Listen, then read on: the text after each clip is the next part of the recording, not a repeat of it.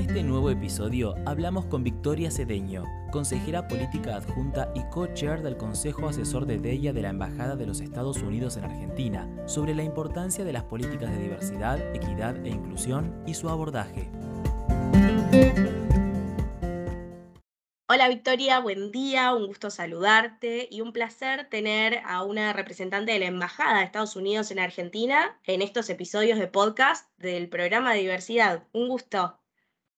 Buen día, Florencia, ¿cómo estás? Es un placer ah, estar contigo hoy y hablar de este tema muy ah, importante para nosotros. Genial, muchas gracias. Si te parece, vamos por la primera pregunta, bien genérica que sería ¿por qué construir en diversidad? Ah, para nosotros, especialmente a nivel nacional, para el Departamento de Estado y la Embajada aquí, ah, vemos que tenemos el honor de representar el pueblo estadounidense ante el mundo entero y, ante los argentinos. Entonces, la mayoría de los argentinos aquí van a interactuar con gente de la Embajada y eso estamos muy al tanto el presidente Biden ha dicho que ah, la promesa de, los Estados Unidos es que todos los estadounidenses tengan una oportunidad justa y la misma oportunidad de salir adelante. Sin embargo, el racismo sistémico y las barreras persistentes han negado esta promesa a demasiados inmigrantes a lo largo de nuestra historia y en la actualidad. Para hacerlo bien, tenemos que hacer un esfuerzo muy ah, consciente y ah, a todos los niveles, entonces de más alto nivel a, lo más bajo, ah, para reclutar y retener una fuerza laboral que refleje a los Estados Unidos. Entonces, la diversidad y la inclusión para nosotros nos hacen más fuertes, más inteligentes, más creativos y más innovadores el presidente de los Estados Unidos, el vicepresidente, el secretario de Estado, nuestro embajador aquí, nuestra encargada de negocio, ah, son todos muy compromisos y piensan que nuestra diversidad nos brinda también una ventaja competitiva, significa, en el escenario mundial. Perfecto, Victoria. ¿Y mm, cuáles son los programas, algunos obviamente, eh, que tienen ustedes relacionados a, a la temática ¿no? en cuestión que estamos hablando? Sí, tenemos mucha suerte porque justo hace dos días tuvimos la, visita del ah, jefe de diversión e inclusión para el Departamento de Estado que vino a Argentina. Entonces, eso es una nueva posición que demuestra el compromiso del secretario de Estado en ah, su atención a, este asunto, a la diversidad y la inclusión. Entonces, esta persona ah, está justo abajo de él y también tiene que informarle constantemente de sus esfuerzos para ah, implementar cambios muy difíciles. Estamos como, somos una organización muy tradicional, ah, muy antigua. Ah, y que, que, falta en diversidad y, inclusión. Entonces, ella vino y, y, pudo hablar de las prioridades de sus oficinas. y la primera es los datos sobre nuestra fuerza laboral. Entonces, para tener los datos, que la gente se identifique, para que sepamos cómo somos como organización, qué tenemos y qué no tenemos también, ah, y que esos datos sean más accesibles para los equipos de liderazgo y los empleados también para ver dónde podemos, ah, lo que necesitamos y dónde podemos cambiar también. Ah, en segundo lugar, establecer metas. tenemos reclutar y retener una fuerza laboral diversa. Entonces, eso es un gran desafío nuestro. No, cuando miramos la los datos y las estadísticas no representamos los Estados Unidos, eso es claro. Ah, hay falta de, muchas poblaciones que no son representadas como deberían ser. tercer lugar, mejorar nuestro proceso de adaptaciones razonables. Entonces, eso es ah, un gran tema, especialmente cuando tenemos edificios más viejos, pero también en temas de tecnología hay mucha, mucho trabajo y es una inversión que, vale la pena hacer y repensar cómo trabajamos para justamente ah, proveer esas condiciones.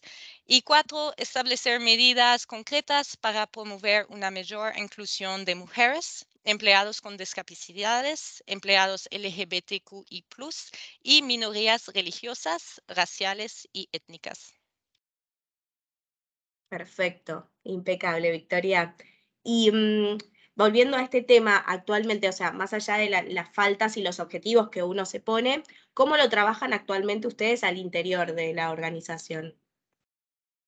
Entonces, a nivel del Departamento de Estado, tenemos nuestra nueva jefe ah, de diversión e inclusión. Ah, es una persona fantástica, ah, con mucha energía y que está pidiendo muchos esfuerzos, muchos cambios de manera increíble y que me inspira personalmente enormemente de, ver a alguien que, que creo que es lo que necesita una organización tradicional. A veces necesitamos a alguien que puede crear una disrupción en la manera que tenemos de, de, hacer trabajo cada día, ¿no? Entonces, su primer objetivo es ah, permitir a la gente de identificarse en todos nuestros sistemas. Y eso no es tan fácil o sencillo para que la gente pueda tener todas las categorías que necesita y que tenemos una idea de lo que necesitamos proveer a nuestra población. Ah, el segundo, que es algo que es permanente como cambio, es añadir en los requisitos de cada empleado para su promoción de ah, alentar la diversidad, inclusión, equidad y accesibilidad y esos principios. Entonces, eso fue negociado de lo que he entendido directamente entre su oficina a ella y a nuestro sindicato del Departamento de Estado. Entonces, es un cambio y un nuevo criterio permanente que nos permite a, pedir a cada empleado, cualquier sea su trabajo, que sea informática, que sea agregada política, que sea consul, que ah, tenga que alentar esos principios en su, trabajo día de día. Ah, también estamos intentando de ah, reclutar nuevos empleados que son más diversos. Entonces, cómo acceder a esos grupos de población, esos grupos de estudiantes. Tenemos algunos mecanismos que necesitan más transparencia también para algunos puestos a más altos niveles, para los premios también, las promociones y también cómo recibimos nuestros puestos. Entonces, tenemos un sistema un poco complicado para cambiar de puesto ah, cada dos a tres años para cada diplomático y es un proceso que necesita más transparencia y ellos están trabajando también en este tema. Ah, entonces, otro objetivo que ella tiene es cómo ah, arreglar y ah, trabajar con nuestras estructuras y procedimientos actuales para que sean accesibles para todos y también todavía promover este ambiente de inclusión, de equidad y de transparencia. también la, es interesante, están trabajando mucho en la inclusión religiosa, entonces no pensar que hay una manera de acomodar a la gente. Todos sabemos la, la Navidad en general es un feriado para todos, pero hay mucha gente de otras religiones también que necesita acomodación. Entonces, para que el empleado no tiene miedo de pedir esos días o esa acomodación y también que el jefe piensa que la organización o la embajada o a nivel del, departamento en Washington piensan en ofrecer esa acomodación lo más posible realmente tiene un gran impacto en o para que, que, empleados se sienten muy incluidos. Y por fin también ah, el proceso de ah, accountability. Entonces, cómo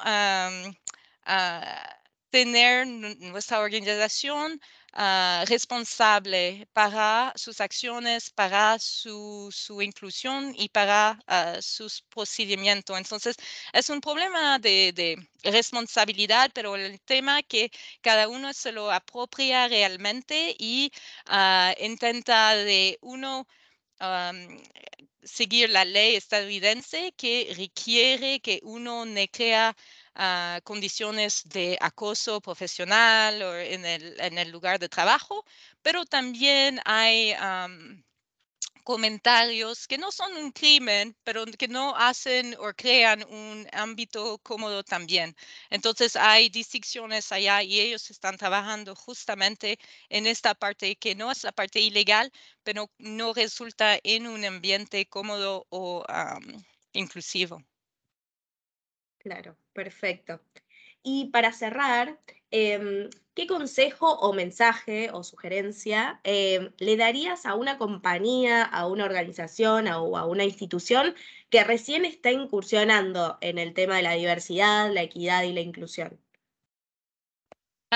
Ah, un, propuesta que tengo es crear un comité chiquito si hay como oficinas o divisiones que son de un tamaño suficiente para requerirlo. ¿Y por qué hacer eso? Es que en general hay muchos cambios de una división o digamos en nuestro caso de una embajada a la otra.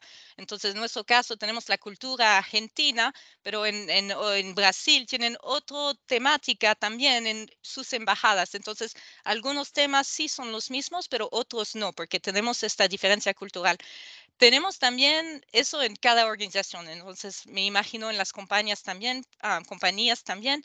Por ejemplo, en nuestra sección de seguridades siempre hay más hombres.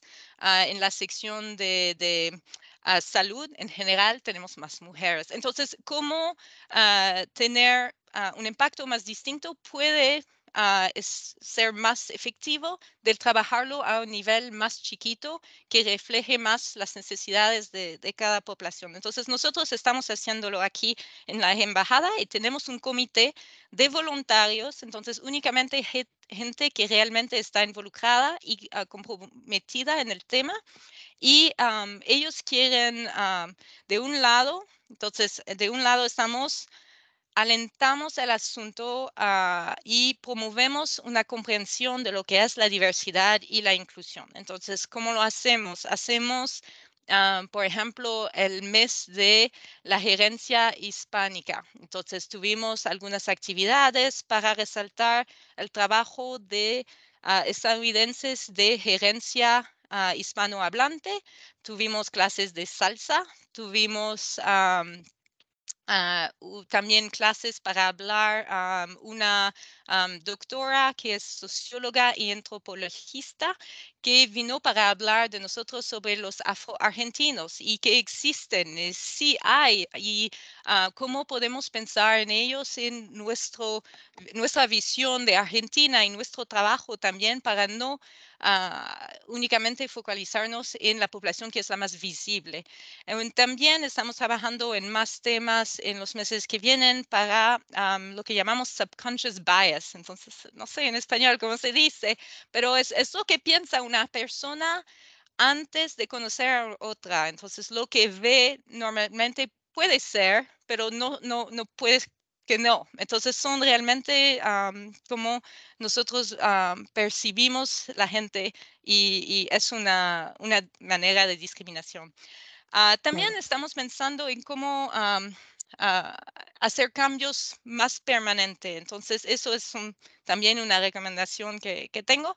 Es, uno, cambiamos el nombre de una sala de conferencia que tenemos. Entonces, eh, tuvimos un embajador, Terence Todman, aquí en la embajada, fue embajador aquí en Argentina y cinco otros países, que es mucho para nosotros. Un embajador de seis países es Ah, muy importante y, no hay tantos.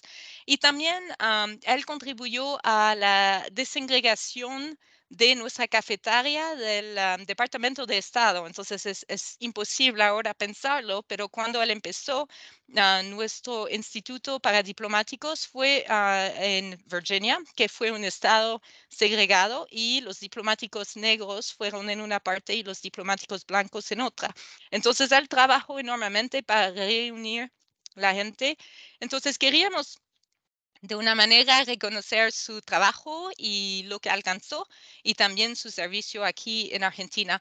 Y esos cambios aún parecen chiquitos, dan valor y importancia en los valores de nuestra embajada o de una empresa, ah, como sea.